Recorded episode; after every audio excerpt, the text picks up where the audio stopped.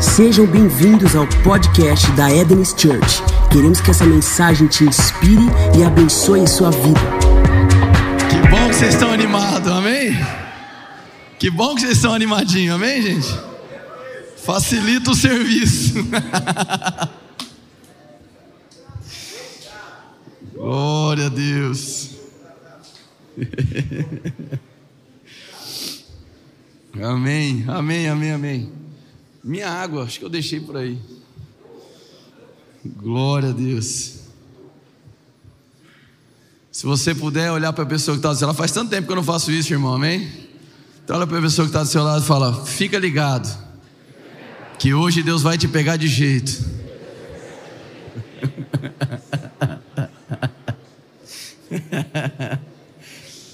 Uau, amém? Glória a Deus. Que atmosfera, irmão, atmosfera densa. Eu estava comentando com algumas pessoas hoje. Hoje, para quem não sabe, é aniversário da Camila, minha esposa, pastora de vocês, amém? Glória a Deus, a gente cantou um parabéns, teve bolo no cu das cinco. A gente ia fazendo das 19, mas não sabia se ela ia ficar. Quando as. Falando nisso, cadê as nossas crianças? Ah, tá na salinha. Coisa boa, amém. Então tá bom, resolvido o problema. E eu estava comentando o pessoal no almoço hoje que essa série que a gente está ministrando, não somente essa, mas outras que o Senhor tem concedido para nós, sabedoria para estar tá ministrando. Nesse ano 2021, eu percebo Deus conduzindo a, igreja como um todo num, num, assim, numa trilha de maturidade muito grande. Amém? Obviamente, não é que as palavras do ano passado, do ano retrasado, não tenham o seu valor, não é isso, cada uma para o seu tempo. Agora, esse ano tem sido um ano de muita maturidade nas Escrituras. Eu percebo que Deus está nos conduzindo para uma robustez na palavra. Amém? E isso é um sinal de saúde da comunidade, porque dessa maneira nós não somos levados por nenhum vento de doutrina, é, que talvez seja muitas vezes maléfica, que pode gerar confusão no corpo de Cristo. E com isso, meu irmão, a gente tem preservado aquilo que nós mais valorizamos, que é uma cultura da presença, amém? E nesse ambiente da cultura da presença, o que acontece é que palavras como a dessa série, a que vai ser liberada hoje, por isso que eu estou feliz, vocês estão tudo animados, amém? Palavras como essa são liberadas e elas penetram, elas alcançam, amém? Uh, hoje, irmãos, nós vamos dar sequência à série Catarse. Uh, e nessa série a gente vem tratando sobre pureza sexual e hoje especificamente a gente vai falar sobre vícios sexuais e sobre sexualidade, heterossexualidade e homossexualidade. Eu sei que muitos já vêm na expectativa de ah, hoje é a noite da polêmica. E não, eu não estou aqui para pregar polêmica, eu estou aqui para liberar algo debaixo de uma consciência, de um estado de graça. Amém? E eu tenho convicção que você vai sair dessa mensagem, da experiência Jesus que você vai ter hoje, uh, em um nível de paixão por Jesus igual você nunca teve antes. Isso eu posso te garantir. Amém? Glória a Deus. Quando você está se recompondo aí, quero só dar um aviso importante. Uh, todo segundo domingo do mês é o nosso domingo do Cria Inspire. As obras vão começar essa semana. Nós queremos aí externar nossa gratidão. Nós já somos 428 parceiros mensais do programa Cria Inspire, o nosso projeto de expansão. Quem fica feliz por isso? Amém. E todo segundo domingo do mês é, será o momento, será o domingo onde a gente vai estar trazendo feedback para toda a igreja, relatórios. E como as obras vão começar né, no dia 15, não dá ainda para a gente trazer nenhum. Mas você vai estar sempre acompanhando aonde está sendo investido todos esses recursos. E todo segundo domingo do mês é um momento onde a gente vai ter alguma ação, iniciativa aqui na nossa igreja. Hoje o nosso estande do Cria Espírito está montado e embora você vá receber uma carga de palavras gigantesca, amém, você vai sair daqui tomado pelo Espírito, quebrantado. Eu quero te convidar a não se esquecer de passar no nosso estande, porque a nossa equipe teve uma iniciativa muito bacana, que é de apresentar para vocês o memorial descritivo da primeira fase da nossa obra. Primeira fase da nossa obra. Uh, tá lá o memorial descritivo, então por é, elementos, né, é, materiais que vão precisar ser comprados para esse primeiro momento. Então, se você é um parceiro ou se você não é um parceiro, você vai ter uma oportunidade hoje muito fantástica de colaborar conosco, de fazer parte desse programa de expansão. E eu achei muito legal o que aconteceu hoje pela manhã. Porque uh, você vai ver ali no memorial descritivo, tem vários materiais. Por exemplo, tem um negócio lá, é, 200 unidades de lixa, e cada lixa é 1,50, por exemplo. E foi uma criança e ofertou R$ 1,50. Ou seja, de todas as lixas que utilizarem, uma é uma semente de uma criança. Amém? E isso é fantástico, porque isso é o desejo de fazer parte de algo que foi liberado dos céus. Então eu quero te convidar para que hoje no final uh, você passe ali, você olhe esse descritivo, você pode dar uma unidade de tal material, um saco de cimento, um sei lá o que, ou você pode dar vários também, conforme Deus colocar no seu coração. É um convite para que você participe dessa etapa. Amém? Obviamente, você que é um parceiro, é, é, fique à vontade também para passar ali, para tirar suas dúvidas. E se quiser participar dessa iniciativa também, será um prazer ter você conosco no nosso estande. Amém, gente? Pronto. Todo mundo em paz, tranquilo? Amém. Então, hoje nós vamos dar sequência à série Catarse. Catarse significa o conceito que a gente trouxe de catarse é de purificação, é de limpeza. Uh, esse conceito de purificação uh, remete justamente a separar o melhor do pior. Uh, e na primeira mensagem, na semana passada, quantos aqui estavam na primeira parte ou assistiram? Boa parte, ótimo. Isso vai facilitar. Nós falamos muito sobre pureza sexual, sobre o sexo ser uma ideia de Deus, e eu percebo um grande zelo de Deus de tratar isso com a nossa comunidade. Eu vejo um caminho de maturidade sendo trilhado, porque essa área da sexualidade muitas vezes é uma área que tem gerado muita vergonha nas pessoas. E meu irmão, não faz sentido algo que foi criado por Deus ser agora o alvo, o objeto de vergonha das nossas vidas. Concorda comigo? Então, não, Deus não vai retirar ou aniquilar o nosso sex drive, o nosso desejo sexual, mas é evidente que através da sabedoria do Santo Espírito, através da parceria do Espírito Santo, nós uh, somos capacitados, habilitados para governar bem sobre os nossos desejos sexuais. Ele não será aniquilado, ele deve ser conduzido, manejado. Amém? Falamos sobre a, sobre a pureza sexual ser um convite de Deus, não um conjunto de regras e costumes, uh, mas um convite de Deus pensando na sua preservação. O caminho da impureza sexual, ou seja, um comportamento libidinoso, um comportamento entregue a um uma ideia de sexo pós-moderna, faz com que você uh, se exponha a tal ponto que a sua identidade e o seu propósito sejam desfigurados, e você perde de vista quem você é e por que você foi criado. E Deus, de seu infinito amor, Ele propõe para nós, propõe para nós uma trilha, um caminho de pureza sexual. Amém? Então, na primeira parte, nós. Uh, uh, através das escrituras, trouxemos sabedoria para que você pudesse aprender sobre pureza sexual. Hoje, vamos tratar sobre vícios sexuais, sobre questões ligadas à sexualidade. E eu quero já fundamentar algumas coisas antes de verdadeiramente pregar. Que, em primeiro lugar, eu quero dizer o do quanto eu respeito, eu amo a comunidade cristã. Amém? Eu amo essa igreja, eu amo a igreja de Jesus. Mas eu também quero dizer que eu amo a comunidade gay. Eu tenho grande compaixão pela comunidade gay e tudo que eu vier a falar hoje aqui é diante de grande respeito à Igreja de Jesus, mas também em respeito à comunidade gay. Amém, gente?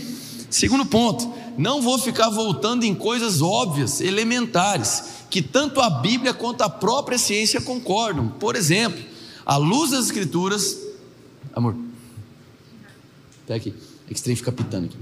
À luz das Escrituras, a palavra de Deus deixa muito claro para nós que existe o sexo masculino e o sexo feminino. E do ponto de vista científico, isso também não é um tabu. O sexo biológico já é definido.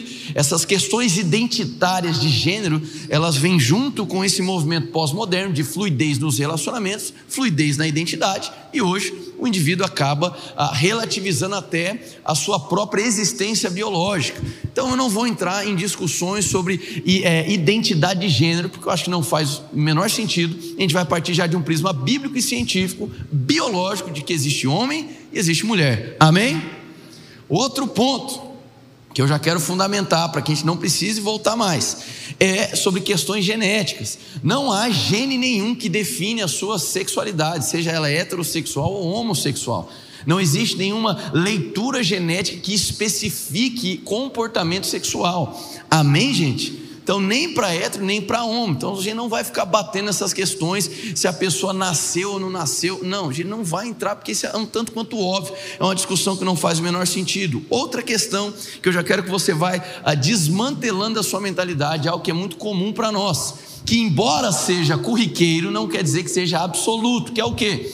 Todas as vezes que nós falamos sobre vícios sexuais, uh, sobre heterossexualidade desequilibrada ou homossexualidade, é extremamente comum a gente já tentar vincular ah, com algo, algum fato que aconteceu no passado. Por quê? Porque é muito comum você vasculhar na, na, na história do indivíduo e você encontrar histórias de abuso, de violência, ah, ah, de agressão. Você pega histórias aí de sexualização precoce, de abandono, de rejeição, e etc. É extremamente comum eu posso dizer do meu dia a dia de gabinete de aconselhamento pastoral, é muito comum você associar, você encontrar uma associação de um comportamento desequilibrado na sexualidade com algo que aconteceu na infância. Porém, nem sempre é assim. Amém?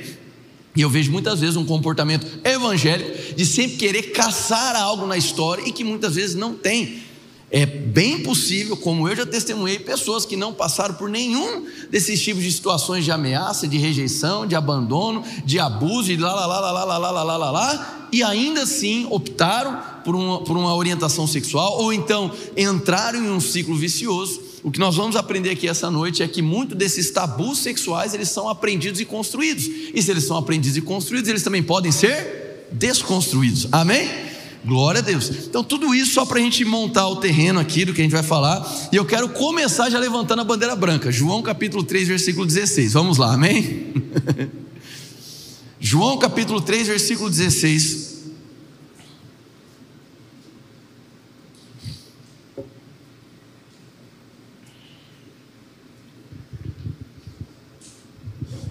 Ah, sim, irmãos. É, hoje a gente acabou começando o culto um pouquinho atrasado uh, por conta do pregador que estava pregando às 5 da tarde. Tentei falar para ele terminar mais cedo, não terminou. Amém? Então, acabou atropelando um pouquinho. A mensagem de hoje, ela é um, não é que ela é longa, ela é um pouquinho mais longa que o habitual, mas é, eu creio em nome de Jesus que a gente vai chegar até o fim, tudo bem? É importante que você chegue até o fim.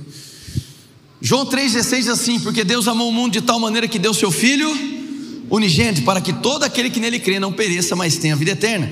Pois Deus enviou o seu Filho ao mundo não para condenar o mundo, mas para que este fosse salvo por meio dele. Olha para cá um instantinho. A Bíblia é clara dizendo que Deus não enviou Jesus Cristo para um grupo seleto de heterossexuais. Jesus enviou ao mundo o filho dele para salvar o mundo, e a salvação está disponível para todo o mundo. E todo aquele que nele crê não perece, mas tenha a vida eterna. O que você precisa entender é que o passo inicial do interesse de Jesus na sua vida não é mudar sua sexualidade, é alcançar o teu coração. Amém? Começa por aí. E quando você coloca a sexualidade acima daquilo que é a tua natureza espiritual, você tem um problema muito grande, porque você está querendo gerar transformação sem aquele que transforma. E a mensagem de Cristo, ela não é primariamente para te fazer heterossexual, ela é primariamente para te tornar um filho de Deus. E uma vez na família de Deus, a exposição à presença, o relacionamento com Cristo, vai fazer com que você seja conformado à imagem de Cristo. E essa, e essa conformação à imagem dele vai fazer com que você tenha saúde em todas as áreas da sua vida inclusive a área sexual. Quem entendeu, dá um amém? Perfeito. Não somente isso, ele vai dizer da seguinte maneira: porque o filho foi enviado não para condenar, mas para salvar. Então, todo tipo de mensagem que brota são liberadas dos púlpitos, que gera condenação. Essa mensagem ela não está revestida de Cristo, ela pode estar revestida de Moisés. E eu acredito que mais do que nunca é um tempo da nossa geração de Moisés sair dos púlpitos para que Jesus seja colocado. Amém? Então nós precisamos entender que quando eu falo Moisés, pelo amor de Deus, não é no sentido pejorativo, mas ele é a maior expressão da lei. Nós não estamos mais debaixo do tempo da lei, nós estamos hoje debaixo do tempo da graça, na nova aliança. Amém, gente? Então nós precisamos entender que por mais dura que uma mensagem esteja, essa mensagem ela tem que te propor salvação, restauração, reconciliação, uma nova história. Por quê? Porque o filho que veio para morrer em nosso lugar, que é a razão da nossa mensagem, é o motivo de nós estarmos reunidos, ele veio para salvar e não condenar. Então a mensagem que vem apenas para condenar, ela não é uma mensagem do filho. Você pode dizer assim, poxa, então não pode admoestar, não pode exortar, não pode corrigir. Meu irmão, eu faço isso com vocês todo domingo, vocês ainda saem daqui rindo, amém? Então não é uma questão de não poder falar duro, não é uma questão de não poder exortar, não é uma questão de não poder corrigir, mas é fazer isso a partir do prisma correto. E o prisma correto é o prisma do filho. E o filho não vem para condenar, o filho vem para salvar. Amém? Perfeito. Dito essas coisas, vamos começar a entrar no nosso assunto. Eu separei diversas coisas do ponto de vista uh, científico para trazer, para dar base para vocês. Uh, isso vai trazer muita segurança para aquilo que eu quero expor. Eu quero começar falando com vocês um pouquinho sobre vícios sexuais. Quando nós falamos sobre vícios sexuais, nós estamos falando sobre tudo aquilo que sai do seu controle, que se torna um desgoverno na área sexual da sua vida. E é muito comum a gente fazer uma primeira associação do vício sexual com a pornografia, ok? Extremamente comum, porque talvez, se, talvez não, é a indústria, é o mercado trilionário que mais movimenta grana aí no mundo todo e que mais chama atenção. Como eu disse na primeira mensagem, Antes, para que uma pessoa pudesse ter acesso à pornografia, era a saga da família, dos primos, dos tios, para que alguém pudesse ter acesso a uma revista pornográfica. E hoje, você não precisa nem fazer esforço, você não precisa nem baixar nada, basta você ter um aplicativo de rede social e já vai estar aparecendo aí um monte de mulher de Potifar, ok? Se exponde, etc., para começar a gerar pensamentos. Mas eu quero também destacar que vícios sexuais envolvem pornografia, o erotismo, o comportamento erótico, a sensualidade, isso aqui eu vou falar sobre isso que é, é, o vício da manipulação através da sua expressão corporal, as fantasias sexuais, a agressividade, a masturbação, linguagem hipersexualizada, o sexo em si e a prostituição.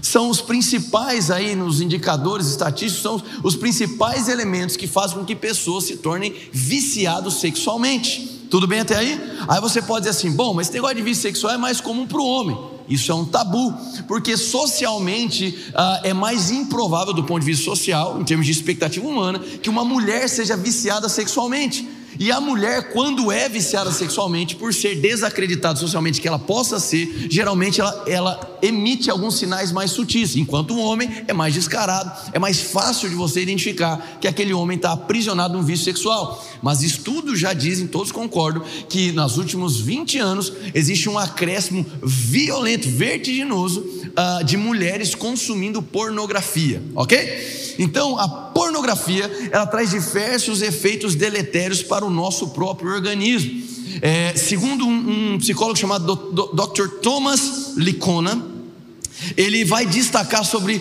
como esse ciclo uh, de vício sexual se comporta no nosso cérebro, comparando ele justamente com o vício pela cocaína. A via de neurohormônio cerebral é exatamente a mesma que é a via dopaminérgica. Não é que dopamina seja o hormônio do satanás, não é, irmão, foi criado por Deus, amém? A dopamina ela gera satisfação, ela gera alegria. Ah, por exemplo, você estava aqui cantando Yeshua e etc., o seu cérebro estava recebendo o que? Dopamina, por exemplo, amém? Então ela traz esse é agora, é isso mesmo Hum, vamos lá, é, é, é, a dopamina, é o seu cérebro recebendo essa descarga de dopamina que faz gerar satisfação, saciedade, alegria. Vamos lá. E é, a, é, é o caminho neurohormonal onde as pessoas que são dependentes químicas geralmente ficam aprisionadas. E é justamente o mesmo caminho de ciclo vicioso que o vício sexual ah, ah, percorre. Agora eu lhe pergunto: geralmente, quando uma pessoa é viciada em cocaína, você não fica preocupado se ela vai morrer? E por que, é que a gente não fica preocupado com uma pessoa em vício sexual de que ela vai morrer? Porque morre do mesmo jeito. Todo vício te condena à morte. Talvez seja a morte da sua família, a morte do seu casamento, a morte da paternidade, a morte da maternidade, a morte das suas amizades, a morte do seu propósito, a morte daquilo que deu sempre a sua vida. Todo vício ele tem um, um, um alvo final: fazer você morrer. E no que diz respeito à via dopaminérgica, entendo, não quer dizer que você vai orar para que esse hormônio deixe de existir, ele faz parte do seu dia a dia. E nesses estudos ficou comprovado que aqueles que começam a deixar a pornografia de lado, eles conseguem ir voltando pouco a pouco aos seus níveis dopaminérgicos é, de antes de ter o vício, ok? Agora, falando da pornografia em si, ela gera diversos efeitos deletérios para a sociedade. Eu vou destacar aqui alguns achados da pesquisa desse psicólogo e você só vai me acompanhando na íntegra. Quanto mais material de sexo explícito as pessoas veem na internet, mais insistentemente elas pensam em sexo. Definitivamente entram em um ciclo vicioso. Quanto mais consomem pornografia, mais existirá a possibilidade de estarem propensos ao sexo ocasional e a ter relações sexuais mais cedo. Quanto mais material pornográfico eles virem, será mais provável que pratiquem comportamentos sexuais desviados e de alto risco. Se aqueles que consomem pornografia estiverem expostos a material pornográfico com cenas de violência, muito provavelmente eles terão hábitos sexuais agressivos. E aqui um adendo. Dentro de uma pesquisa sobre conteúdo pornográfico, no top 10 dos vídeos pornográficos, a maioria que ocupa o top 10 envolve sexo com agressividade, no qual a mulher sofre fisicamente ou de maneira verbal. E isso está sendo incutido na nossa sociedade como se fosse um comportamento habitual. E isso vai gerando efeitos deletérios na nossa sociedade, porque daqui a pouco adequa-se essa ideia de sexo sempre associado à agressividade e daquilo que tem alimentado, especialmente a figura masculina, é como ele vai reproduzir na vida real. Tudo bem até aí? Seguindo, quanto mais material pornográfico as pessoas consumirem, haverá maior possibilidade de cair em depressão ou cometerem crimes. As meninas tendem a se sentir fisicamente inferiores às mulheres que elas veem nos materiais pornográficos. E os meninos tendem a ter medo de não estar à altura dos homens que eles veem nos vídeos pornográficos. Quem está entendendo aqui? Então, a, o próprio consumo pornográfico a longo prazo gera efeito deletério na substância cinzenta do seu cérebro. Ou seja, isso afeta toda a sua maneira de pensar e ver. Agora, qual é o grande problema do vício sexual? Por que, que ele é um vício? Por que ele é um comportamento vicioso? Por que, que ele é tão ruim? Todo ser humano, ele passa por uma resposta sexual. Todo ser humano. Diante de um estímulo sexual, você pode chegar a alcançar essas quatro fases. Isso do ponto de vista uh, biológico e orgânico. Primeira fase Alguns vão dizer que já é a fase primária da excitação, alguns vão chamar de desejo sexual. Segunda fase é a fase da excitação, alguns vão chamar de platô excitatório. Terceira fase é a fase orgásmica ou a fase do clímax, que é onde a pessoa consegue ter o prazer que ela tanto desejava. E a quarta fase é a fase da resolução. Na fase da resolução é quando o clímax já vai passando e agora você começa a trazer os pedaços de tudo aquilo que você vivenciou. E qual é o problema do ciclo vicioso uh, sexual? Por que, que o vício sexual ele é tão danoso para a sua vida agora, é, falando do ponto de vista espiritual e emocional? Porque, vamos lá, se você está dentro de um casamento, ok, uma aliança, e você tem relacionamento sexual com a sua esposa, depois que você tem a fase orgásmica, você entra na fase de resolução, você não fica pensativo. Você não fica condenado. Você não tem relação sexual com sua esposa e fica assim: puxa vida, eu estou condenado, acho que eu não devia ter feito isso. Ninguém fez assim. Porque o sexo faz parte da aliança, sim ou não? Então ela faz parte da aliança, ela complementa. A fase da resolução vem, o prazer do orgasmo vai embora, mas a satisfação de você fortalecer a sua aliança com o seu cônjuge, ela permanece. Agora, dentro do vício sexual ou de uma relação adulta, o que acontece? Quando você chega na fase da resolução, Quais são os dois personagens que entram? Três: vergonha, orgulho e autossuficiência. E você começa a cair nessa armadilha e você fica aprisionado. Porque, meu irmão, entenda: a fase da resolução diante de um vício sexual não é um momento de enaltecimento, não é um momento onde você se sente glorificado, onde você se sente, puxa, puxa, acabei de fazer uma ação nobre. Não, o que cai sobre você é a sua realidade. Então você banhou o seu cérebro de dopamina, você fez o pico do prazer, e agora que você está voltando para si, onde você não está sendo mais tomado por aquele banho de dopamina, você vai caindo em si, caindo em si, caindo em si, e você olha, por que é que eu cometi essa besteira. Só que ao mesmo tempo, irmão, ninguém comete pecado sexual ou vive em uma vida libidinosa aberta para todo mundo. Ninguém que está preso em vício sexual chega assim: Olá, minha esposa, tudo bem? Senta aqui, meu filho, senta aqui. Agora o papai vai assistir pornografia e se masturbar vocês enquanto comem pizza. Ninguém faz isso. Concorda comigo? Então, quando você entra nessa rota de vício sexual, você começa a construir uma vida dúbia. Você começa a criar uma vida paralela, uma vida utópica. E pesquisadores já constatam que quanto mais consumo você tem na pornografia, maior, mais você aumenta o seu apetite sexual por personagens virtuais e você diminui o seu apetite sexual para mulheres da vida real ou homens da vida real. Percebe o quão deletério é isso? Então, como você começa a criar uma vida paralela, você precisa criar uma aparência de satisfação. Aí o orgulho cresce porque você tem vergonha de pedir ajuda. Aí o orgulho mistura com a vergonha. E por não pedir ajuda, por ser orgulhoso e estar tá debaixo da vergonha, você começa a acreditar numa mentira, de que você está no controle. Só que toda vez que você sai do controle, você se sente envergonhado. Aí você se sente envergonhado, mas não quer que os outros saibam. Aí você fica mais orgulhoso. Aí você está orgulhoso e acha que está no controle. Está entendendo? E você fica preso nessa armadilha, enquanto o vício vai corroendo a sua identidade. Por que, que a questão sexual é tão séria? Porque sexo, sexualidade fala da nossa identidade, fala de relacionamento. E sabe uma coisa? O diabo é péssimo em relacionamento. Então, os elos demoníacos com as nossas vidas se fazem baseando-se em mentiras. E o que é que destrói a mentira? O que é que destrona a mentira? A verdade. A exposição à verdade é o único caminho para que a mentira seja aniquilada. A exposição à verdade é o único caminho para que sejam desnudadas as estratégias do inimigo. Mas sabe o que acontece? Quando a gente fala sobre a era sexual, as pessoas abraçaram uma mensagem religiosa onde elas precisam se ajeitar sexualmente para depois encontrar Jesus. E eu confesso, isso é um tipo de orientação que eu fico com muita raiva. Pode chamar de raiva santa, raiva gospel, raiva o que você quiser. Mas eu fico com raiva, porque como é que você espera que haja transformação na vida do ser humano se você quer que ele se ajeite sexualmente na força do próprio braço e nas suas emoções que já se apresentam desequilibradas, porque ele já tem o vício sexual? É, é, é, é esquizofrênico você ter essa expectativa. E muitos não conhecem a Jesus, não se achegam a Jesus, porque foi colocado um caminho novo um caminho religioso, de adequação religiosa, de um padrão sexual, para que você seja aceito por ele. Mas, irmão, nós não somos aceitos pelo que nós fazemos, nós somos aceitos pelo que Jesus fez. Então, é o que ele faz, ou o que ele fez, que me conduz até Jesus. E agora eu diante de Cristo, agora eu posso ser moldado. Então eu quero te dizer quando nós falamos sobre sexualidade, a gente não está falando um problema de ordem genital. A gente está falando que o problema maior é um órgão genital. A gente está falando sobre questões do coração e da sua mentalidade. Qual é o órgão mais sexualizado que o ser humano tem? Meu irmão, não é o pênis, não é a vagina, não é nenhuma dessas coisas. É o cérebro. É o órgão mais sexualizado que nós temos, é o cérebro. Por quê? É no cérebro que nós conseguimos construir, conjecturar, imaginar, criar pensamentos de atividades sexuais com pessoas que passam por aí. E até sobre isso a Bíblia é extremamente detalhista. Por exemplo, vou citar o texto, não precisa abrir lá, só para a gente ganhar tempo. Em Mateus 5,28, Jesus vai dizer: Mas eu lhes digo: qualquer que olhar para uma mulher para desejá-la, já cometeu adultério com ela no seu coração. Quantos perceberam aqui o detalhe? Aquele que olhar desejando, cobiçando. Por que, que Jesus fez essa conexão? Obviamente Jesus também é Deus e Ele nos criou e Ele sabe que o nosso cérebro ele tem atração e ele também tem a formação de pensamentos, que envolve a cobiça e o desejo. A atração é uma resposta instintiva. Vou dar um exemplo para vocês que eu dei nos outros cultos.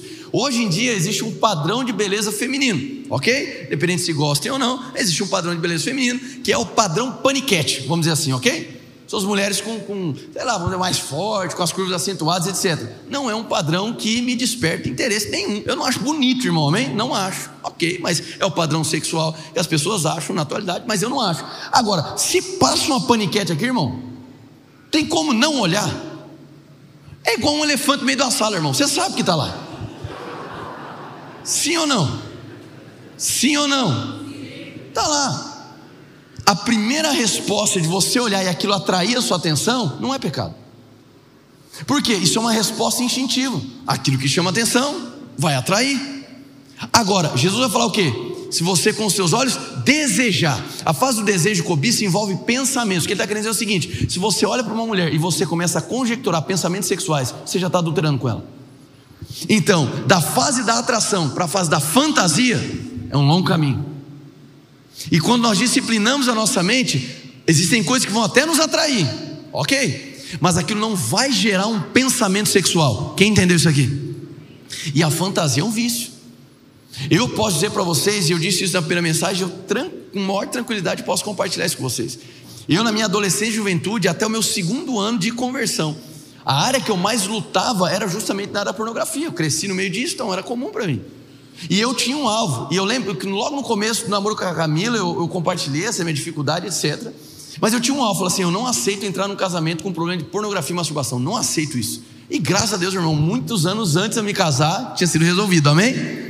Mas para mim era um tabu, era um problema, era terrível. E posso dizer uma coisa? Eu escuto muitos homens dizerem isso. Não, masturbação e pornografia se resolve quando eu casar. Resolve não, filho. Não resolve não.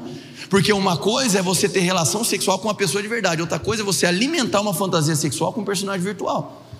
E tem muitos casamentos que estão sucumbindo aí a vícios sexuais justamente por conta disso. Uma ideia equivocada de achar que se resolve esse problema de vício sexual se casando. Não resolve, não, você leva ele para dentro, é um problema que você leva para dentro. E eu coloquei isso no alvo da minha vida, falando, não aceito casar aprisionado em vício sexual. Graças a Deus, eu exposto à verdade, aprendendo a verdade, a verdade destronou a mentira de uma vez por todas para que eu me eh, viesse a me enxergar da maneira como Deus me enxerga. Quem entendeu isso aqui? Perfeito? Então, a atração, Deus sabe que o nosso cérebro tem uma resposta instintiva de atração, mas da atração para se construir um desejo, um pensamento sexual, é uma outra história. E eu posso dizer para vocês que eu sei o que é isso. Você bater o olho e disso você já linkar com uma fantasia sexual. Vicia. Outro tipo de vício é a sensualidade. E posso dizer algo para vocês? Ah, antes eu, antes eu, eu, me, eu sou aposentado da medicina, meu irmão. Antes eu me aposentar, ah, eu atuei muito na área de saúde mental. E eu lembro de colegas psiquiatras dizendo justamente isso: olha, me parece que tem um boom de transtornos de personalidade de um tipo de transtorno onde um dos comportamentos da pessoa que carrega esse transtorno é um comportamento é, hipersensualizado. Para obter vantagem, a pessoa sensualiza constantemente. Só que se você parar para analisar, uh, o, o, diagnóstico de um transtorno de personalidade ele não é tão simples assim. É comum psicólogos, psiquiatras identificarem traços de personalidade, traços de um transtorno. Você diagnosticar personalidade é difícil, não é, não é fácil, ok? Pode perguntar para qualquer um da área, não é tão fácil, tem marcas. Só quando você percebe assim que é uma, uma onda gigantesca com o mesmo padrão de comportamento, aí eu já desconfio se de fato é um diagnóstico de transtorno ou se é o reflexo de um pensamento de uma geração. O que se percebe é que hoje nós somos uma geração hipersexualizada, onde a sensualidade ela não é vendida, ela é vendida e apresentada de graça da mesma maneira, onde a, a hipersensualização ela obtém ganhos. Então, me parece que existe uma conformação de mentalidade com a geração atual, hipersensualizada. E isso é muito triste, por quê? Porque também é um vício.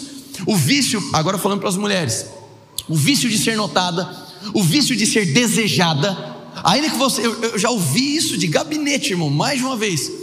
O desejo de ser desejada sexualmente por outro homem, sem que a própria mulher tivesse desejo de ter atividade sexual com aquele homem. Percebe? É um vício da, de ser sensual, de demonstrar que através do seu corpo você pode obter ganho e colocar os homens aos teus pés. Isso é um tipo de vício. E ele é deletério, ele é triste. A própria agressividade, como eu disse para vocês, ela, ela se envolve juntamente nessa via dopaminérgica do nosso cérebro, e a pessoa começa a gostar de ser agressivo, ela começa a ter prazer de expressar agressividade, e isso, juntamente com a parte sexual, se torna uma bomba relógio. Então, meus irmãos, eu vejo um cuidado de Deus com as nossas vidas, e agora eu quero dizer para vocês: imagina só, a gente lá numa maternidade, um monte de criancinha acabou de nascer, 12 minutos de vida. Você acha sinceramente que uma criancinha olha para outra 12, 12 minutos de vida, ok? Acabou de nascer e olha assim, ai, que vontade de me masturbar. Você acha que isso é viável? Você acha que tem um, um bebezinho lá olhando, ai, eu quero ver a pepeca da menininha. Você acha isso?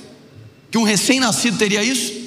Por quê? Por que, que é inimaginável imaginar que essas crianças vão cobiçar dessa maneira? Porque verdadeiramente vício sexual não é algo adquirido geneticamente, é algo construído. E a boa nova é que se foi construído, pode ser desconstruído. Amém? Percebe como o alvo de hoje aqui não é polêmico, o alvo de hoje aqui é graça, para que você saia de uma vez por todas dessas algemas que corrompem a sua identidade. A área sexual desequilibrada é um dos, é um dos principais cenários para que você se perca no que diz respeito a quem você é e do porquê você foi criado. É um elemento que, que, que gera vergonha em você. Isso é terrível. Você está aqui ou não? Então é algo aprendido, construído, então pode ser desconstruído. E agora eu quero te convidar aí para Tiago capítulo 1, versículo 21.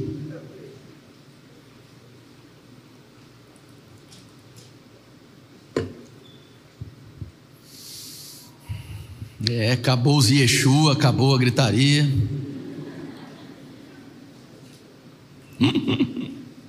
Mas vai voltar, amém? Tiago 1, 21. Por isso, rejeitando toda imundícia e superfluidade de malícia, recebei com mansidão a palavra em voz enxertada, a qual é poderosa para salvar as vossas. Vocês estão aí, irmãos? Salvar as vossas. Aqui tem um detalhe interessante. Essa é uma carta escrita para a igreja, amém? Embora nós tenhamos cartas que elas reafirmem algo que aconteceu em nós, Aqui existe um detalhe aqui dessa expressão salvar a vossa alma. Alma aqui é a expressão psique. Não está falando de natureza espiritual. Está falando da alma do ser humano. E como nós sabemos, nós, nós provamos de santificação quando nós entregamos nossa vida para Jesus. Nós somos santificados no Espírito, e como Paulo diz em Romanos capítulo 5, versículo 20, eu acho, nós somos declarados justos diante de Deus. Amém? Perfeito. Agora, é necessário compreender que, ainda que a obra do Espírito esteja efetivada dentro de nós, a nossa alma e dentro dela a nossa mente, ela precisa aprender a viver de acordo com o que Deus colocou no meu espírito, amém? Esse processo é um processo de recuperação da nossa alma, e a expressão utilizada ali, poderosa para salvar a vossa alma, é a expressão soso, e soso significa salvação, preservação, libertação, cura e recuperação, amém? Então a palavra de Deus, percebe aqui que ele está dando um antídoto. Fala, ó, seguinte, para você se livrar dessa superfluidez de malícia, para você sair fora desse caminho de impureza, você precisa receber com mansidão a palavra, que em voz é enxertada, porque ela é poderosa para gerar recuperação da sua alma, ou seja, é através da exposição à verdade que você consegue destronar a mentira da sua vida. Amém?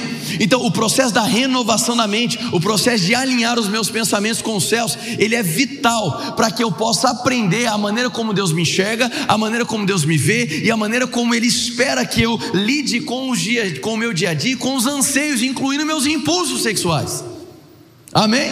Então, apenas a verdade, somente a verdade, é capaz de destronar a mentira. Apenas a verdade é capaz de aniquilar aquilo que foi fundamentado em você, talvez de, de pai para filho, de filho para pai, não sei. Somente a verdade é capaz de desmantelar todas as raízes mentirosas que fizeram de você uma pessoa aprisionada em vícios sexuais. Meu irmão, estar aprisionado em um vício sexual é um ciclo de condenação e culpa. E o que Deus tem para você não é um ciclo de culpa, porque porque Ele levou sobre si toda a culpa, para que hoje você pudesse provar da justiça dele aqui na terra.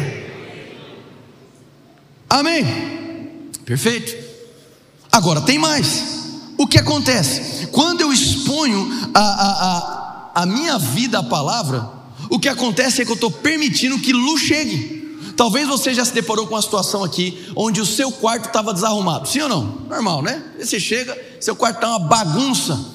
Imagina você tentar arrumar a bagunça do seu quarto com a luz apagada. Vai dar certo?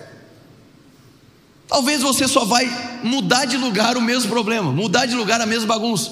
Então, o que, que é, é necessário? Passo número um para você arrumar uma bagunça: acender a luz, concorda comigo? E a palavra de Deus é justamente isso para nós. Ela é lâmpada para os nossos pés, é luz para os nossos caminhos. A luz precisa ser acesa, e quando a luz é acesa, a gente consegue enxergar onde está a bagunça, e você vai começar a ver: essa associação não deve mais caminhar comigo, esse tipo de coisa que eu consumo já não, vai me faz, não me faz bem mais, esse tipo de comportamento é nocivo para minha saúde espiritual e emocional, esse tipo de, de, de vida que eu estou levando, essa atitude que eu estou tendo, eu preciso arrumar essa bagunça. Quem está entendendo? Agora, por que, que Jesus é tão maravilhoso? Porque Ele te convida para essa nova vida, Ele te convida para essa organização, e quando quando você diz sim, Jesus, eu aceito sua ajuda, Ele que acende a luz para você. Amém? E não somente isso, fala o seguinte: eu acendi a luz e agora vou enviar alguém para te ajudar. O Espírito Santo de Deus, ele vai ser seu auxiliador para que você enfrente todo e qualquer desafio. Amém, gente? Então você não está sozinho nessa peleja, você nesse, nesse processo de, de, de se expor à verdade, você precisa entender que você precisa de ajuda.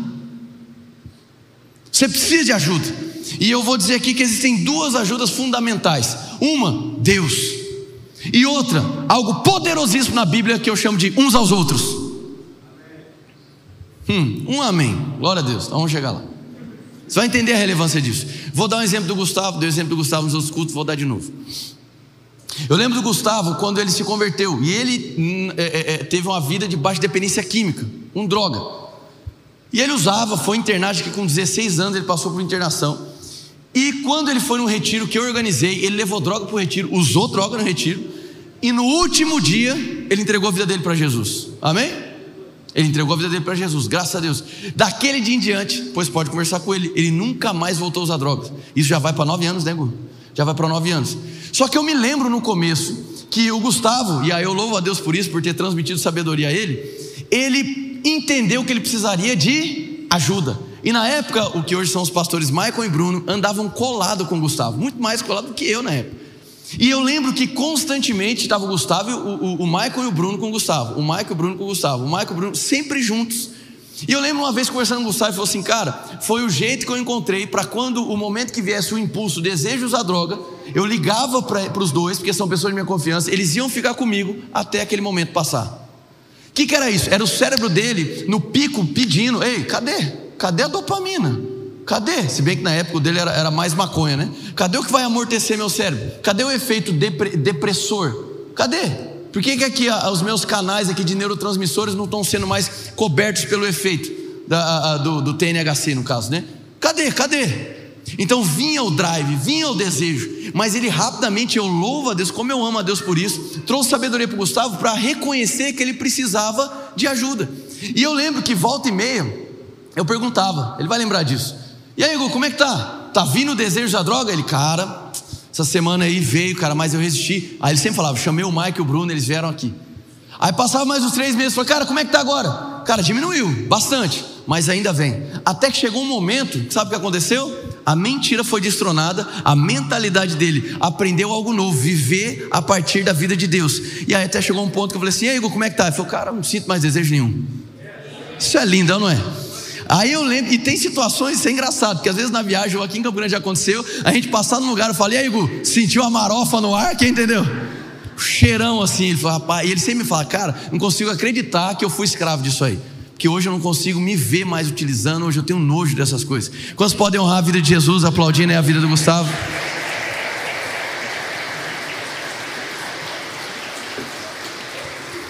O que, que eu estou querendo dizer com isso? Que ele não nasceu com um vício sexual, ele não estava na maternidade, me vê um brau, não aconteceu isso, irmão. Amém? mas ele foi aprendendo, e da mesma maneira como algo foi construído, foi desconstruído. Eu estou dizendo isso debaixo de misericórdia e graça para te dizer que é possível sair desse ciclo que você está aprisionado de vício sexual. E posso te dizer algo? O vício sexual, ele está tentando trazer para você uma satisfação existencial que você sabe que é mentirosa. Você sabe disso. Porque a sua própria repetição condena a sua incapacidade de se suprir. A repetição dessa prática sexual, desse comportamento desequilibrado, na tentativa de te gerar prazer, a própria repetição já aponta e demonstra para você a incapacidade de te suprir de fato. Faz sentido? Então eu quero dizer que aqui a questão de vício sexual, e agora que eu vou entrar nas questões de sexualidade, hetero e homossexualidade, não são questões de órgão genital, são questões do coração e do reaprendizado na sua mente. Posso continuar? Amém? Então diga assim: eu preciso de Deus e eu preciso valorizar uns aos outros.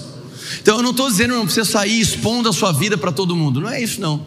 Mas o que eu estou querendo dizer é que você precisa, pelo menos de alguém, para que você possa prestar contas, para que você possa compartilhar. Isso que eu criei com o Gustavo, de cara, como é que você está? Como é que está o desejo? Isso era o que? Era a nossa forma de gerar prestação de contas.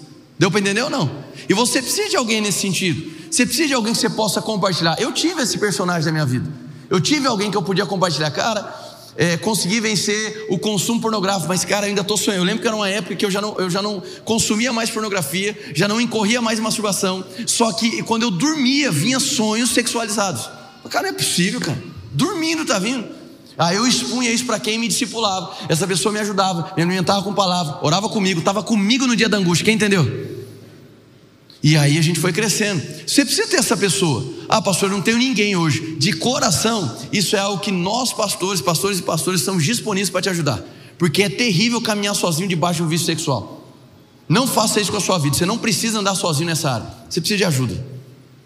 E por mais vergonhoso que seja, você compartilhar uma área que você está deficitário na área sexual, eu quero dizer que você pedir ajuda é libertador. Valorize uns aos outros. Repete mais uma vez: uns aos outros. Perfeito. Seguindo agora para o nosso, uh, aprofundando um pouco nossa mensagem, agora caminhando mais para as questões da sexualidade. Vamos lá, irmãos. Mais uma vez eu quero reiterar o meu amor à comunidade cristã e meu amor à comunidade gay. Comunidade essa que eu aprendi a amar e ter muita compaixão. Eu disse hoje pela manhã, o povo, o povo ficou só achando graça, mas é verdade. Eu, antes de me converter, eu vivia nas baladas, etc. E eu tinha raiva do público gay. Tinha raiva mesmo. Nunca fui de arranjar briga, mas eu tava na balada lá, não sei o que, eu dava uma bicuda assim, ó, puf, eu via, eu dava, chutava. Chutava mesmo, chutava, empurrava. Eu não gostava, irmão. Tinha raiva, preconceito, xingava, tudo que você possa imaginar. Não arranjava briga, mas ficava meus amigos chutando, dando cotovelada, empurrando. No meio da balada não ia acontecer nada, então a gente fazia isso e achava graça. E quando eu me converti, Deus começou a cultivar em mim um profundo amor e compaixão pela comunidade gay. Por quê? Porque à medida que eu fui avançando no ministério, liderança, pastoreio, etc., e eu pastorei não apenas há três anos e pouco, eu pastoreio já, soma aí, já para sete, oito anos que eu atuo como pastor. E o que acontece? Os gabinetes pastorais foram se multiplicando. E sabe o que eu pude ver? Que o público gay é o público que mais sofre. É o maior grau de sofrimento mental é do público gay. Então Deus trabalha em mim uma íntima compaixão desse povo íntima compaixão. Porque a igreja não sabe tratar eles, na maioria das vezes. A comunidade, ainda que nós estejamos na era LGBT, H, Y, porque eu já não sei mais as, as, as iniciais, também é, militarizaram demais o público gay. Nem todo gay quer ser militante da causa gay, ok? E eu me oponho à militância, porque isso envolve ideologia partidária, ideologia política partidária. mas eu tenho profunda compaixão da comunidade gay. Eles sofrem demais. Um artigo que eu li há muito tempo, nem sei se eu consigo achar mais, chama A Solidão. Deixa eu ler certinho para talvez você queira procurar depois. O nome desse artigo. Oh Jesus. É a solidão do mundo gay, se eu não me engano. Ah, fugiu esse trem aqui, esse negócio está sumindo toda hora. A solidão do mundo gay. O que, que esse artigo fala? Fala, é, não são palavras ditas por um pastor, não são palavras ditas por um cristão, não são palavras ditas de um pregador, um missionário, são palavras ditas por um gay. Onde ele fala do quão, do quão, do quão é, é, é só os gays se sentem do mundo de solidão terrível. E esse mundo de solidão terrível, ele gera um mundo de crise emocional muito grande, de vulnerabilidade emocional. E isso é um prato cheio para imoralidade sexual. E a imoralidade sexual é um convite para desilusão. E a desilusão é um convite, meu irmão. Tem quatro caminhos da desilusão. E um desses caminhos é justamente você começar a se autodepreciar, viver debaixo da vergonha. E isso é o passo inicial para o suicídio. Eu tenho profunda compaixão da comunidade gay profunda compaixão. Que eu sei, do, a cada vez mais que eu tenho contato com essa comunidade, mais eu percebo o grau de sofrimento, então eu respeito eles, eu amo eles de coração, e eu desejo do fundo do meu coração que eles possam conhecer Jesus profundamente e que a sexualidade deles possam ser modeladas segundo a vontade de Deus. Amém? Agora deixa eu dizer uma coisa: é muito tóxico o comportamento. Eu sei que tóxico é um negocinho, uma palavra bem nada a ver, mas é tóxico o comportamento que nós evangélicos assumimos muitas vezes. Por quê? Pelo fato da, da, dos cristãos serem heterossexuais, a gente anda com um ar de superioridade com quem é homossexual. Como se, ah, se eu sou heterossexual, eu estou mais próximo de ser aceito por Deus do que um homossexual. Eu cansei de ouvir coisas tipo assim: é, o cara fez isso e aquilo, mas pelo menos não é gay como se ser gay fosse o maior tabu para o cara se converter para Jesus. Aí eu lhe pergunto: será que a gente não está num comportamento de julgamento de pessoas que são homossexuais, conduzindo uma vida debaixo de masturbação e pornografia? Então, pode dizer uma coisa: não são apenas os homossexuais que precisam aprender sobre sexualidade, nós heterossexuais também precisamos aprender o que é sexualidade segundo o padrão de Deus. O que é a heterossexualidade que nós entendemos? Onde o homem sempre se sobrepõe, onde tem múltiplas mulheres, e isso ele aceita pela sociedade como se isso fosse normal? O que é a heterossexualidade sadia? É ter uma vida que, mesmo casado, você, o homem, está lá sempre consumindo pornografia em grupo de WhatsApp? Isso é heterossexualidade saudável que te faz superior à comunidade é, homossexual? Percebe como é patético e hipócrita isso? E pode ser uma coisa, como eu disse no começo, o interesse número um de Jesus Cristo não é mudar a sua sexualidade, é alcançar o teu coração. Porque de nada vale, presta atenção, de nada vale você deixar um vício sexual se você vai acomodar outro vício. De nada vale você falar assim: olha, deixei de ser homossexual, estou fazendo outra coisa. Enquanto você não encontrar Jesus, o problema está aí. O que eu quero te dizer, meu irmão, é que socialmente, e em termos de sociologia e psicologia, a homossexualidade é definida pela atração sexual e emocional de pessoas do mesmo sexo. Vocês não entenderam, tá? Vamos lá de novo. Olha o tamanho do, do engano isso aqui, irmãos. Me dói falar isso. Socialmente, homossexualidade é atração sexual e emocional por pessoas do mesmo sexo. Sexualidade está atrelada à nossa identidade. Ou seja, as pessoas estão assumindo uma identidade baseada em atração. Isso é uma mentira, irmão. Pensa se a sua identidade fosse esculpida por aquilo que te atrai. A nossa identidade não é fundamentada em atração, a nossa identidade é fundamentada no que Cristo fez na cruz do Calvário. E a comunidade gay precisa saber disso. Porque as pessoas estão assumindo uma posição de identidade fundamentada naquilo que as atrai. Isso é uma grande mentira. Pensa se você fosse reconhecido por aquilo que te atrai, seja sexual ou não sexual. É um grande engano. Tem pessoas que dentro das igrejas que têm desejo sexual por pessoas do mesmo sexo. Tem desejos emocionais por pessoas do mesmo sexo, mas não consumiram, não consumaram isso. Não consumiram o sexo e não consumaram essa posição. Mas elas se condenam por conta da atração. E o mundo que nós vivemos hoje está dizendo: ó, você é aquilo que você sente atração. Isso é uma mentira. Nós somos quem Deus diz que nós somos. A nossa identidade foi esculpida na presença. Isso é todo ser humano, independente se ele é hétero, independente se ele é homo. Independente se você é um viciado sexual ou não, ninguém aqui é merecedor da graça de Deus. Seja você hétero, seja você homo, todos nós não merecemos da graça de Deus. Percebe como é nocivo muitas vezes o nosso comportamento?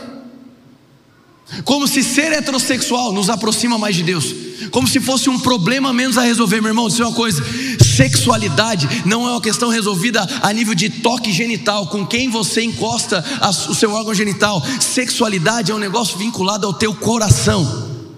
Por trás desse desequilíbrio sexual, seja na heterossexualidade, seja na homossexualidade, o que existe aí é um falso ídolo que está no seu coração.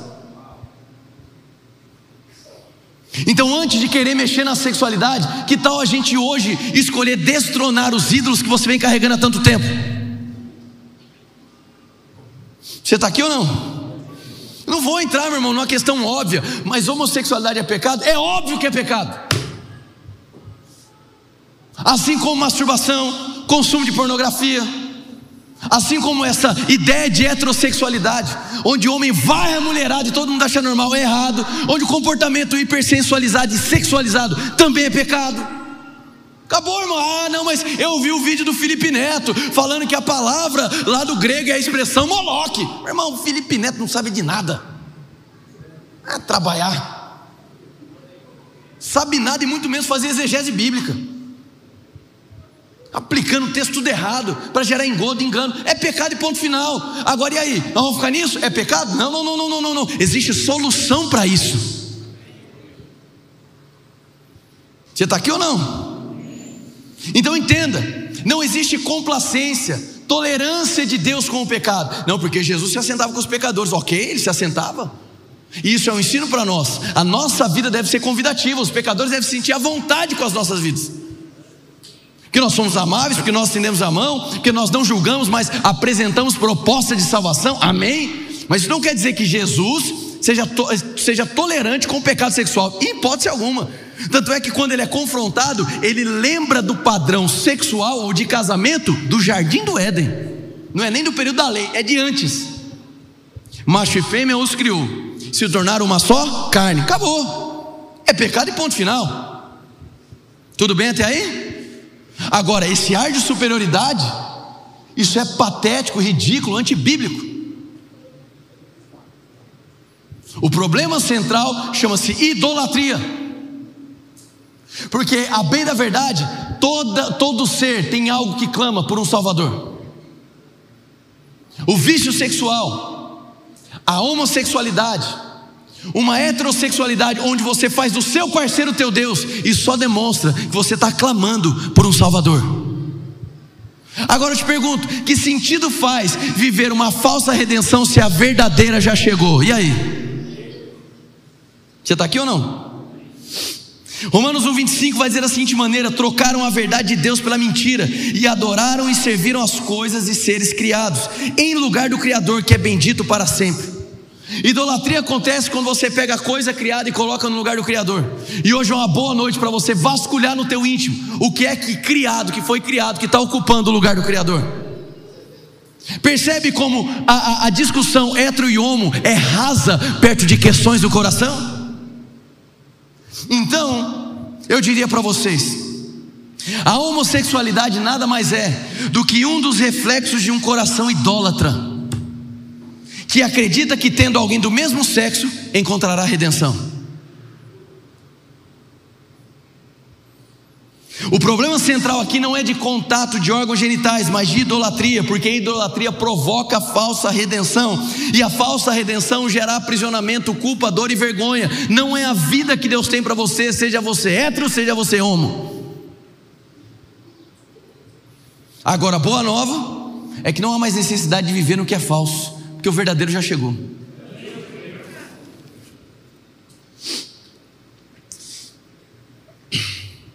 O autor Ernest Becker diz: no final das contas, o que, que nós desejamos ao elevar o parceiro amoroso, hetero ou homo, à posição de Deus? Resposta: redenção.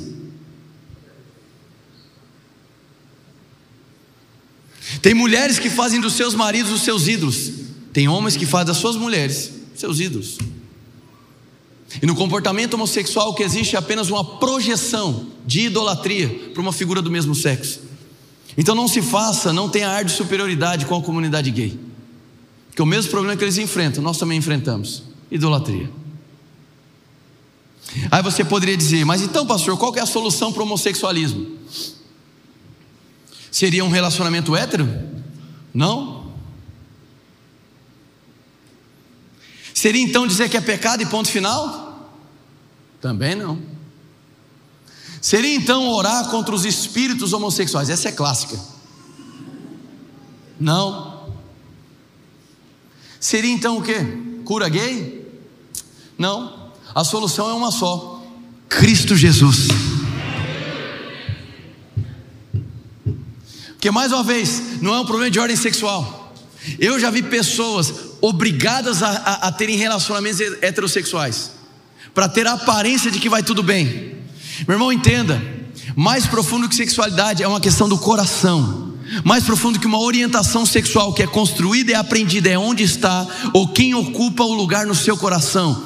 E uma vez que Jesus venha ocupar o espaço no seu coração, o que acontece é que você começa a ter a tua identidade, as tuas atitudes sendo conformadas à semelhança de Cristo. Ou seja, a melhor solução para uma heterossexualidade desequilibrada, a melhor solução para a homossexualidade é aprender do próprio Cristo como é ter uma sexualidade saudável.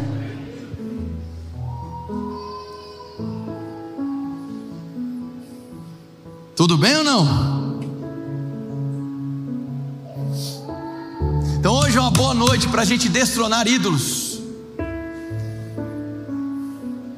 Porque é muito triste ver pessoas debaixo de cadeias e ciclos e vícios sexuais, buscando a bem da verdade um Salvador, um Redentor. E é triste ver que elas estão sempre se enganando.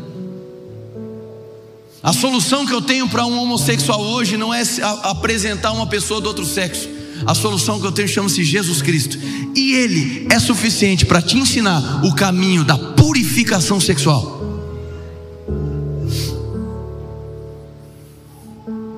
Amém?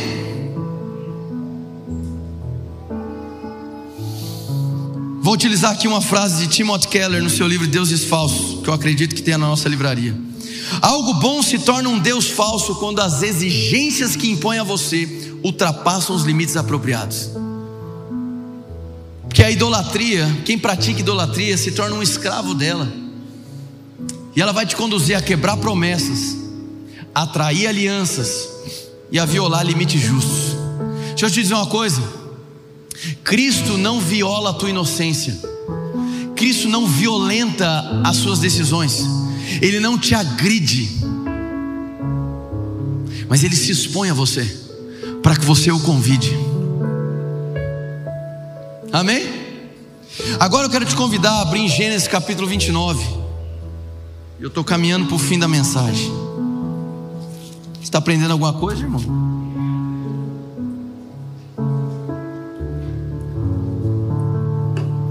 Gênesis 29, você vai lá para o versículo 16, mas eu vou contextualizar primeiro tudo que a gente está falando.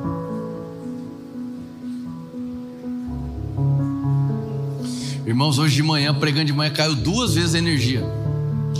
Preguei, ó, no gogó. Amém? Por isso que está falhando um pouquinho. Então, antes da gente contextualizar, deixa eu contextualizar antes da gente ler versículo 16, Gênesis 29. Aqui a gente está agora numa história de um homem chamado Jacó. Gênesis 29 é o capítulo onde Jacó está em fuga de sua família nuclear. Por que isso? Porque nos, nos capítulos anteriores, Jacó ele cria toda uma situação, uma chantagem, para poder se apropriar de algo que não era dele, chamado bênção da primogenitura, ok? Então quem era o irmão de Jacó? Esaú, amém? Ele tinha o seu irmão Esaú, eram gêmeos, mas Esaú era mais velho, nasceu primeiro. E dentro da cultura deles à época, a bênção da primogenitura envolvia a autoridade sobre os demais membros da família e envolvia a porção dobrada sobre a herança do pai. O pai dele, já na sua velhice e com suas vistas já não no seu melhor estado, então chega no fatídico dia de impor a mão sobre o seu filho para que ele recebesse, fosse transmitido a ele a bênção da primogenitura. Agora, antes desse fato acontecer, tempos antes disso, existe um determinado momento na história de Jacó e Esaú que Esaú, faminto, acaba negociando a bênção da primogenitura por um prato de lentilhas. Ou seja, ele negociou aquilo que ele tinha de maior valor. E ele colhe a semente da sua negociação sendo enganado. Só que aquele engano que Jacó promoveu também foi uma semente que Jacó colheria tempos depois. O que acontece então é que Jacó se passa por Esaú, se apresenta ao seu pai e recebe a bênção de Isaac. E recebe a bênção se passando pelo irmão. Quando o pai toma conhecimento, revoltado, rejeita Jacó. E o seu irmão Esaú, decepcionado agora, quer matar, quer arrebentar com a vida de Jacó. Jacó foge. E no capítulo 29, ele vai se encontrar com o seu tio, chamado Labão. E nessa história, então, ele peregrinando ali, ele vai encontrar alguns pastores. E vai encontrar uma pastora, de nome Raquel. E quando ele olha para Raquel, ele rapidamente fica encantado e perde-se em paixão por Raquel. Ele é tomado por um sentimento avassalador por Raquel. Ele fica desesperado de amor. Na sequência, ele vai conversar com Labão. E ele começa a trabalhar para Labão. E Labão diz: Olha, não é justo que você trabalhe de graça para mim, porque é meu parente. Vá, diga aí qual é a paga do seu trabalho, qual é o salário que você deseja. E ele, tomado por um amor arrebatador, ele vai dizer: Olha, eu vou trabalhar por sete anos e você me dá Raquel em casamento. Ok até aí? Muito bem. Versículo 16. Ora, Labão tinha duas filhas, o nome da mais velha era Lia e o da mais nova, Raquel. Lia não tinha brilho nos olhos em algumas versões tinha olhos meigos, em outras versões fala um monte de coisa. Mas Raquel era bonita e atraente. Quem entendeu aqui que estava sendo feita uma comparação? Deu para entender ou não? Comentaristas bíblicos divergem sobre o que, o, qual era essa característica de Lia. Meu irmão, não importa muito. O que está sendo destacado aqui é que uma era muito bonita e a outra não era. Concorda comigo ou não? Ponto final. Não vamos ficar fosforilando, não. É isso, simples. Uma era bonita e atraente e a outra não era bonita e atraente. Ponto final. Como Jacó gostava muito de Raquel, disse: Trabalharei sete anos em troca de Raquel, sua filha mais nova. Versículo 20: Então Jacó trabalhou sete anos por Raquel, mas lhe pareceram poucos dias pelo tanto que a amava. Algemas da paixão, né? Quase uma novela mexicana. Ele está perdido de amor, irmão. A época quando você adquiria o dote de uma filha de, de um senhor, era comum você trabalhar de um, dois até três anos para adquirir aquele dote. Sete anos não. Sete anos era incomum. Sete anos sem receber nada, trabalhando apenas para conquistar a sua amada. Por um lado, você pode, até dizer, nossa, que romântico, mas olhando friamente, podemos dizer que ele foi tomado por uma compulsão sentimental e tomou uma decisão desenfreada, sem calcular os riscos. Concorda comigo ou não? Ele estava sendo movido por paixão. Agora vamos lá, vamos lá, é bom, né? Vamos lá. Olha só o cenário. Jacó havia sido rejeitado pelo pai estava sendo perseguido pelo irmão, carregava a marca de uma chantagem nas costas, e agora ele estava em busca do que? Da mesma maneira como eu e você buscamos redenção. Quando ele olha para Raquel e o seu primeiro olhar conecta com ela, o que ele estava dizendo é o que? Encontrei o meu Salvador. Então eu vou dedicar sete anos de trabalho para me encontrar com o meu Salvador. Tá entendendo? Perfeito. Versículo 21. Então disse Jacó a Labão, depois dos sete anos, né? Entregue-me a minha mulher, cumpri o prazo previsto e quero deitar-me com ela. Atenção aqui. Os comentaristas bíblicos vão dizer que essa expressão quero deitar-me com ela, aqui saiu bonitinho. A expressão foi mais ou menos assim: ele chegou no sogro e falou assim: Cadê a sua filha que eu quero transar com ela hoje? Esse era o grau de, de desespero sexual de Jacó em relação a Raquel. Sete anos, irmão. Eu quero hoje ela. Foram sete anos. Hoje eu quero ter sexo com ela. Então Labão reuniu todo o povo daquele lugar e deu uma festa. Mas quando a noite chegou, deu sua filha Lia a Jacó, e Jacó deitou-se com ela. a novela está instalada. Uma festa é dada para selar o casamento. Ao que tudo indica, Jacó já em determinadas horas da noite, muito provavelmente tomado por alguma substância, ele vai esperar agora o fruto da sua espera. Só que Labão entrega sua filha Lia e não entrega Raquel. Quando Jacó desperta, agora eu vou terminar de narrar a história para você. Jacó desperta, ele vai procurar Labão. Labão, você me entregou a pessoa errada. O nosso combinado era Raquel, não era Lia. E Labão disse da seguinte maneira: Aqui na nossa terra, a mais jovem nunca se casa antes da mais velha. O que, que é isso? Repete comigo: déjà vu. Ele havia plantado uma chantagem de colher de uma bênção da primogenitura que não era direito dele, e agora ele está sendo chantageado da mesma moeda. Faz sentido? E Labão continua. Agora você se casou com Lia. Você quer Raquel? Mais sete anos de trabalho. Uma decisão baseada em um desejo sexual se tornou em 14 anos de trabalho e um casamento errado e frustrado. Você está aqui ou foi embora? Falar um pouquinho de Lia. Lia, ao que tudo indica, rejeitado pelo pai, porque ele colocou ela como moeda de negócio, sim ou não? Lia, ao que tudo indica, desfavorecida em sua beleza. Gostou da expressão? Em relação à sua irmã, certo? Perfeito. Então, mais um problema de comparação. E agora Lia é colocada em um casamento onde o marido não a ama, a despreza tem relação sexual, mas a despreza. Quantos concordam comigo que Lia tinha um buraco existencial? E o capítulo 29 de Gênesis, para mim, é um dos capítulos mais tristes da Bíblia, embora ele tenha também situações que nos ensinam demais. O que nós vamos ver agora é uma esposa chamada Lia, desesperada pela atenção, pelo toque, pelo olhar, pela união de fato com seu marido. Enquanto que ali naquele momento, de maneira polígama. Jacó contrai casamento também com Raquel. Mas, pastor, pelo amor de Deus, a Bíblia é a favor da poligamia? Não é, irmão. Gênesis é um livro que dá sequência à queda do homem. Aqui nos demonstra o quanto que o desequilíbrio sexual, o desequilíbrio matrimonial, como a poligamia é deletério, destrói histórias de famílias, ok? Então não é exemplo para a gente praticar, é exemplo para a gente não praticar. Perfeito. E aí o que acontece é que Jacó é apaixonado por Raquel. E Lia é desprezada. Nós temos dois personagens: Jacó procurando um Salvador e Lia também. Quero te convidar a ler os versículos 32 e 35 para a gente encerrar.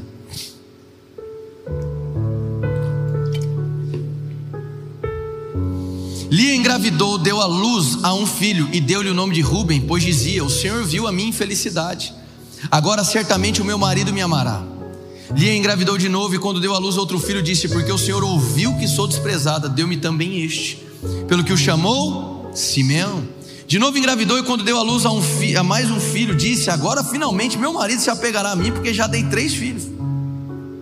Por isso deu-lhe o nome de Levi. Engravidou ainda outra vez e quando deu à luz a mais outro filho disse: Desta vez louvarei ao Senhor. Assim deu-lhe o nome de Judá. Então parou de ter filhos. Atenção aqui. Isso, isso aqui é, é, é, é, Meu Deus do céu. O Salvador de Elias se encontrava na figura de Jacó e tudo que ela queria era que ele a amasse de volta. E ela faz três declarações: O Senhor me viu, o Senhor ouviu, e ele há de me unir ao meu marido. As três expressões são as expressões que ela utiliza para batizar os seus filhos. Rubem significa ver, Simeão significa ouvir, e Levi significa unir ou estar afeiçoado. Ela batiza os seus filhos, demonstrando a sua clara expectativa no seu Salvador, que era o seu marido. Rejeitada todas essas vezes, quando ela chega no seu quarto filho, o que é que ela diz? Desta vez não. Desta vez eu apenas louvarei ao meu de alguma maneira, meu irmão, absurda, e aqui eu vejo o poder da redenção, embora nós estejamos falando de um texto muito antes de Jesus Cristo. O poder da redenção faz com que você tenha progresso mesmo em meio ao caos. O poder da redenção consegue revelar para você que, mesmo rejeitada pelo pai, desprezada pelo marido, competindo com a irmã, Deus consegue suprir isso de tal maneira de que você se sinta amada como se fosse por um marido, de que você consiga se sentir acolhida como se fosse por um pai, de que você consiga se sentir aceita sem competição com ninguém. E ela batiza o último filho de Judá, que significa louvor, ou Deus seja exaltado. O último filho estava declarando: a partir de hoje, a minha vida não é mais tendo Jacó como meu salvador, mas agora eu reconheci aquele que nunca me abandonou. Deus é tão maravilhoso, irmão, eu fico encantado de dizer isso. Que lá em Gênesis 49, lá mais para frente, sabe o que nós vamos ver? Existe uma mensagem profética destacando que seria da descendência de Judá que viria o Messias. Deus não abandonou aquela que estava desamparada. Deus não desacreditou daquela que foi destituída, desprezada e rejeitada. Entenda essa aspas aqui. Na ausência de um marido que fosse fiel e a amasse, Deus foi o marido perfeito para que ela fosse consolada e amada. E eu tô aqui para te dizer hoje que não vale a pena você carregar um ídolo na sua vida, não vale a pena você carregar um falso Deus, porque ele vai te conduzir num ciclo de culpa e nunca vai te trazer a satisfação de fato. Pode ser de ordem sexual, pode ser o dinheiro, pode ser a fama. O que eu quero te dizer é que não faz mais sentido viver uma falsa redenção com prazeres temporários, se hoje existe a verdadeira redenção de um sangue que nos lava por completo para toda a nossa vida. O que eu quero te dizer é que não importa como você chegou aqui hoje, se, se você se enquadra dentro do heterossexualismo ou se você se vê hoje como homossexual, eu quero te dizer que Deus não te define por aquilo que te atrai sexualmente, Deus te define por aquilo que Cristo fez na cruz do Calvário. Deus olha para você e ele vê hexagoras, ou seja, o resgate foi pago. Ele te comprou de uma vez por todas para que ele assumisse a posição de Deus Senhor no altar do seu coração. Por último e não menos importante, Timothy Keller diria: existem quatro respostas à desilusão. E eu fecho com isso. Todo vício sexual, uma heterossexualidade desequilibrada ou a homossexualidade, sempre vai te conduzir à desilusão. Porque nenhum vício sexual, nenhum parceiro hétero e nenhum parceiro homem é capaz de suprir a sede do seu coração. E essas respostas à desilusão são as seguintes: primeiro, idolatria, seguir com essa dependência. Segundo, autoaversão e vergonha, que, como eu disse no começo, é o passo inicial para o suicídio. Terceiro, Vitimismo, transferência de responsabilidade, a semelhança do que Adão fez no jardim. E quarto, se voltar para Deus.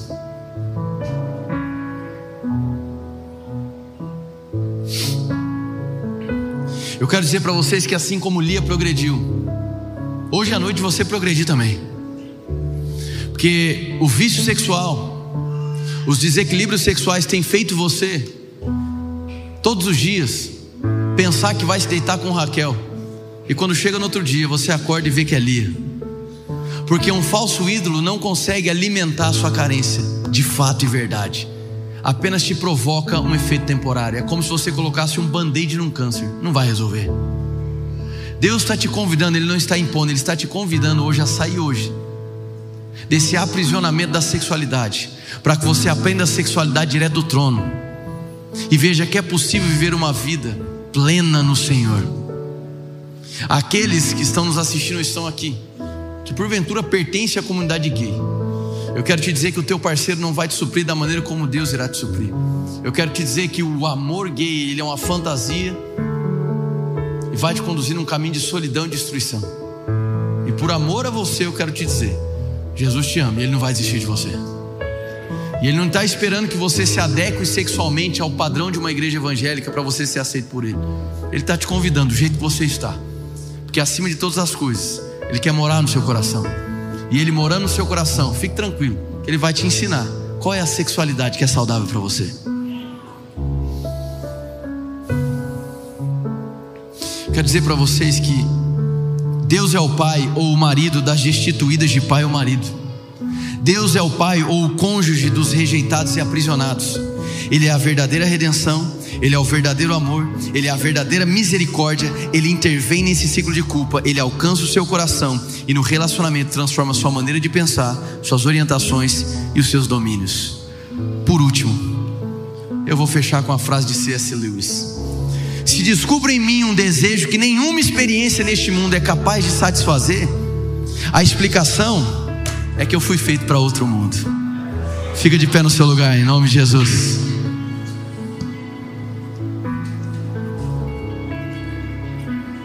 Feche os teus olhos nesse momento. Tenho duas orações para fazer aqui nessa noite. Antes de eu fazer as orações, já quero lembrar para não me esquecer. Nós temos times de milagres que vai ficar aqui no final do culto, servindo você para orar por. Uh, se você entrou com algum tipo de dor ou enfermidade, estão aqui para orar por você. Quero lembrar de você não esquecer de passar no nosso stand do Crispire, amém? E participar desse momento. Mas agora eu te convidar a fechar os teus olhos agora, diante de tudo que foi falado. Muito mais profundo que questões de hetero e homossexualidade. São as questões ligadas ao seu coração. Peço que você se esforce agora para não se movimentar e não sair. Eu creio para ídolos sendo destronados aqui nessa noite. De olhos fechados, por mais delicado seja esse assunto, por mais que possa parecer que qualquer tipo de exposição agora é um tipo de enquadramento e um vício sexual, quero que você esqueça isso agora. Eu quero te convidar a ter um encontro com Jesus. Talvez você está aqui essa noite e ouvindo essa mensagem, você não sabia que Jesus te amava tanto, que morreu por você, que deseja tocar cada área da sua vida, incluindo a sua sexualidade. Talvez você é essa pessoa que carregou essa solidão, que tentou suprir esse vazio de diversas maneiras mas nunca conseguiu ser suprido. Esse é o convite para você conhecer Jesus, vir do jeito que você está. Ele te ama, ele não te abandonou, ele não desiste de você. Se você daqui hoje deseja conhecer Jesus, ter um encontro com Jesus, eu quero que você levante bem alto a mão do lugar onde você está, porque eu quero orar por você. Você que está aqui hoje, deseja conhecer Jesus, levante bem alto a mão do seu lugar, para que eu possa orar por você. E eu creio que a sua vida nunca mais será a mesma. Em nome de Jesus, amém. Eu quero estender esse convite para você. Que uma vez já conheceu Jesus, mas se afastou. E ouvindo essa mensagem, você percebe que não faz mais sentido não voltar para Ele. Você que deseja voltar, se reconciliar com Ele, levante a mão bem alta também. Eu quero poder orar por você. Glória a Deus. É isso aí. Glória a Deus. Glória a Deus. Pode ficar com a mão levantada. Glória a Deus. Glória a Deus. Quantos mais desejam hoje conhecer Jesus ou voltar para Ele? Glória a Deus. Quantos mais? Vamos lá. Para de ficar brigando com você mesmo. É Ele quem está te convidando. É Ele quem está te chamando. Todos vocês que levantaram as suas mãos, glória a Deus. Eu quero poder orar por vocês. Eu quero convidar vocês agora a tomar um passo de fé e a sair do seu lugar e vir aqui à frente que eu quero poder orar por você. Amém? Então, todos que levantaram suas mãos, pode vir aqui, pode vir aqui à frente. Vamos lá, a igreja pode aplaudir essas pessoas agora aqui. Pode vir, pode vir, pode vir, pode vir. Vem cá. Fica aqui. Vem cá. Vamos aplaudindo aí, tem mais gente chegando aí.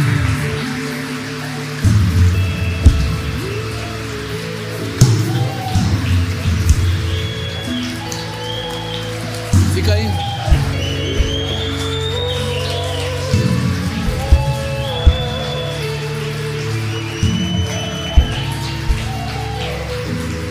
Há mais alguém no nosso meio que deseja encontrar Jesus ou voltar para os braços dele hoje? Pare de resistir àquele que te ama. Se você está aqui hoje e não deseja mais perder tempo distante dele, quero te convidar a sair do seu lugar e vir aqui. Nós vamos orar por você. Amém.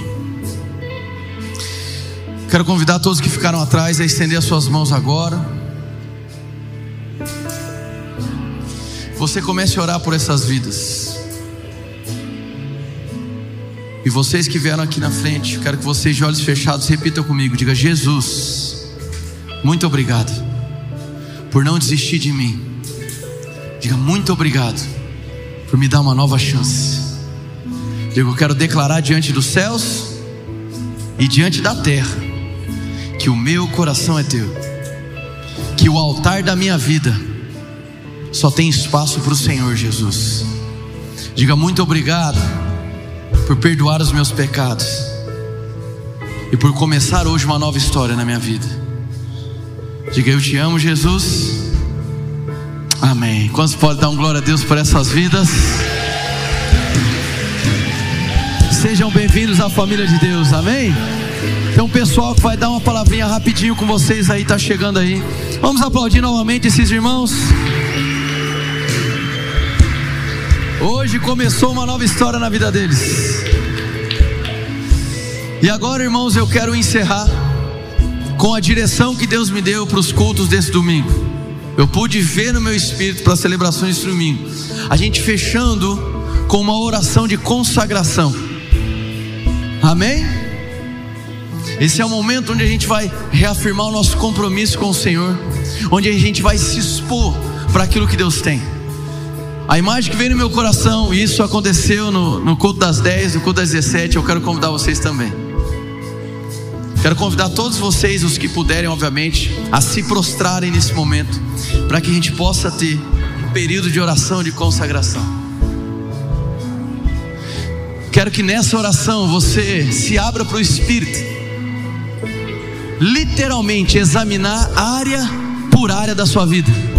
Coloque hoje diante da presença a tua área relacional, a tua área sexual, a tua área emocional. Vamos lá. Senhor, em nome de Jesus. Senhor, o Senhor é tão bom, tão bom. Obrigado pela tua bondade, Jesus. Amor persistente. Amor que não desiste que ainda que nós não sejamos merecedores, estende a sua mão para nos salvar. Estende o teu amor que nos perdoa, o teu sangue que nos redime de todo pecado, de toda culpa. Jesus, nós estamos aqui rendidos, prostrados diante de Ti para dizer: O Senhor é, é o nosso Senhor, o Senhor é o nosso dono. Vasculha, Espírito Santo, cada área de nossas vidas, traga luz em cada área, que é necessário que a ordem chegue, que o progresso aconteça. Nós queremos mais uma vez reafirmar o nosso amor por Ti, Jesus, não para que tenhamos algo em troca, que a nossa vida, Jesus, seja uma resposta de amor e adoração a tudo que você fez por nós.